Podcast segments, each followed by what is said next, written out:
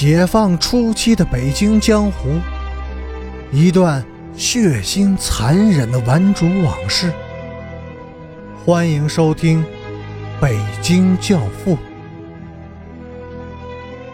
第十八集。第一下抽中了他的脸，第二下目标是他的下部。自那以后的每一下都更加的精准，更加的凶狠。他翻滚着躲避，但是那个部位是永远也躲不开男人的攻击的。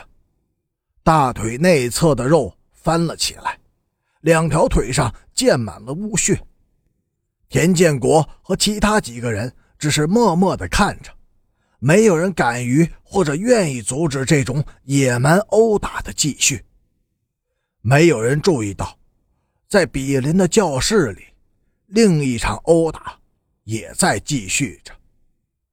这里挥舞着皮带的是陈北江，这个美丽的女孩子比刘南征冷静、沉着，更带有女人的那种自信和目的性，因而也更加的令人生畏。皮带不紧不慢的、有节奏的落在赵大锁的身上，他静静的俯卧在地板上，不再挣扎扭动。不再哭喊告饶，像一副没有生命的皮囊，对任何一次打击都无动于衷了。陈北江也同样的平静，在他那张生动的、有着牙雕般光泽的脸上，看不到一丝的表情，但是他的每一次抽击都是极为的认真，一丝不苟的。有时他拍击一下之后。稍微的会停顿片刻，看看皮带，再看看地上的那具人体，好像在品味着其中的哲理。天快亮的时候，赵大锁翻了一下身，似乎是刚刚从睡梦中醒来，揉了揉眼睛，扶着墙壁费力的站了起来。我要喝水，他说，语气非常的安详。平淡。给他，陈北江命令旁边的人说道，语气中透露着沉着、坚定、自信。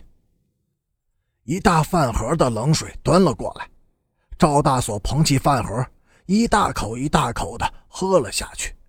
他动作平稳，一滴水都没有洒落。水喝完了，饭盒从他的手上。无力地掉在地板上，发出了很大的声响。他背靠墙壁，先是闭着眼歇了一会儿，然后他睁开眼，四处的张望，好像在寻找着什么。当他的目光落在陈北江的身上时，定住了，很久很久。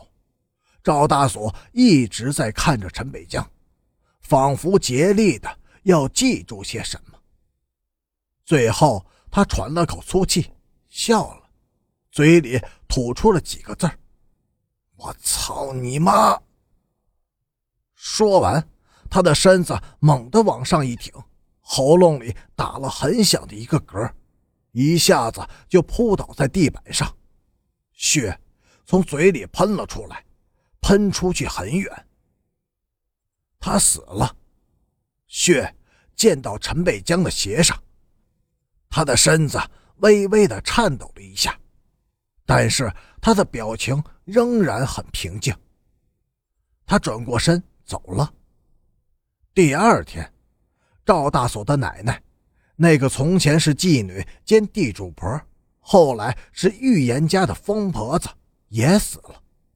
临咽气之前，他说：“天上掉下两颗星，地上……”升起三颗星，他要给他自己报仇。没有人留意他的胡言乱语，就把他给埋了。可奇怪的是，他最后的这个预言竟没有带上那个污脏的字儿。不过，没有脏话的预言还是可怕的应验了。青年湖中学红卫兵的打流氓活动。进行的很不顺利，本来计划十分的周密，动作也干净利落。全校各班有劣迹的小流氓在一夜之间悉数的被擒，但是单单的让周奉天跑了。擒贼先擒王，周奉天就是青年湖一带玩主们的王。不仅如此，一年前的一个风雨之夜，他救走了土匪以后，便取而代之，成了整个北城地区顽主们的大哥。周奉天原来每天都到校，在校园的各处晃来晃去，见到红卫兵时还乐呵呵的打声招呼。他的脸上带着笑，手却伸到衣襟里面去了，那里藏着一把七九步枪的刺刀。这是一只虎，不能突然的将它置之于死地，它反过来就会伤人，因此。打虎要有勇士，红卫兵们都很清楚，除了陈诚以外，再也没有人能对付这只虎了。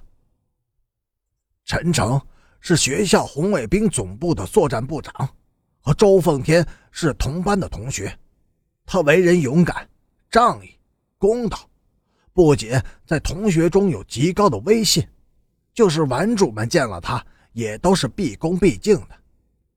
即使是周奉天，对陈诚也向来是能让则让，能躲且躲，井水不犯河水，所以同学三年，两个人一直相安无事。现在，陈诚真的能对周奉天下手吗？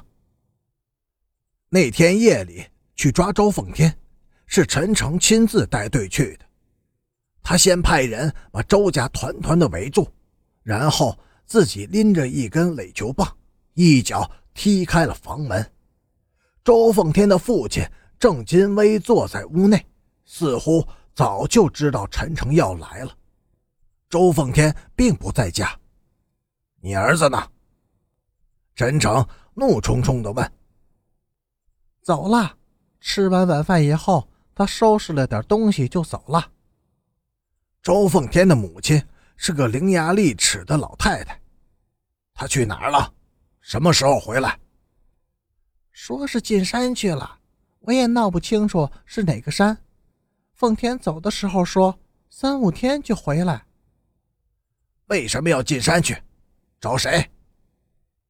今儿个下午有个红卫兵来给他报信儿，说是夜里要来抓他，抓住就往死里打。奉天又不是傻子。能在家等死吗？你们来了，正好，我还得问问你们呢。奉天在外面胡闹，是应该教育，难道他就犯了死罪，非得打死吗？打死他，我们老两口也不活了。大妈，您别这样。周奉天回来以后，您告诉他，要打死他的是陈诚。哪个兔崽子叫陈诚？我去找他去，让他先打死我吧。大妈，陈诚就是我。感谢您的收听，下集更精彩。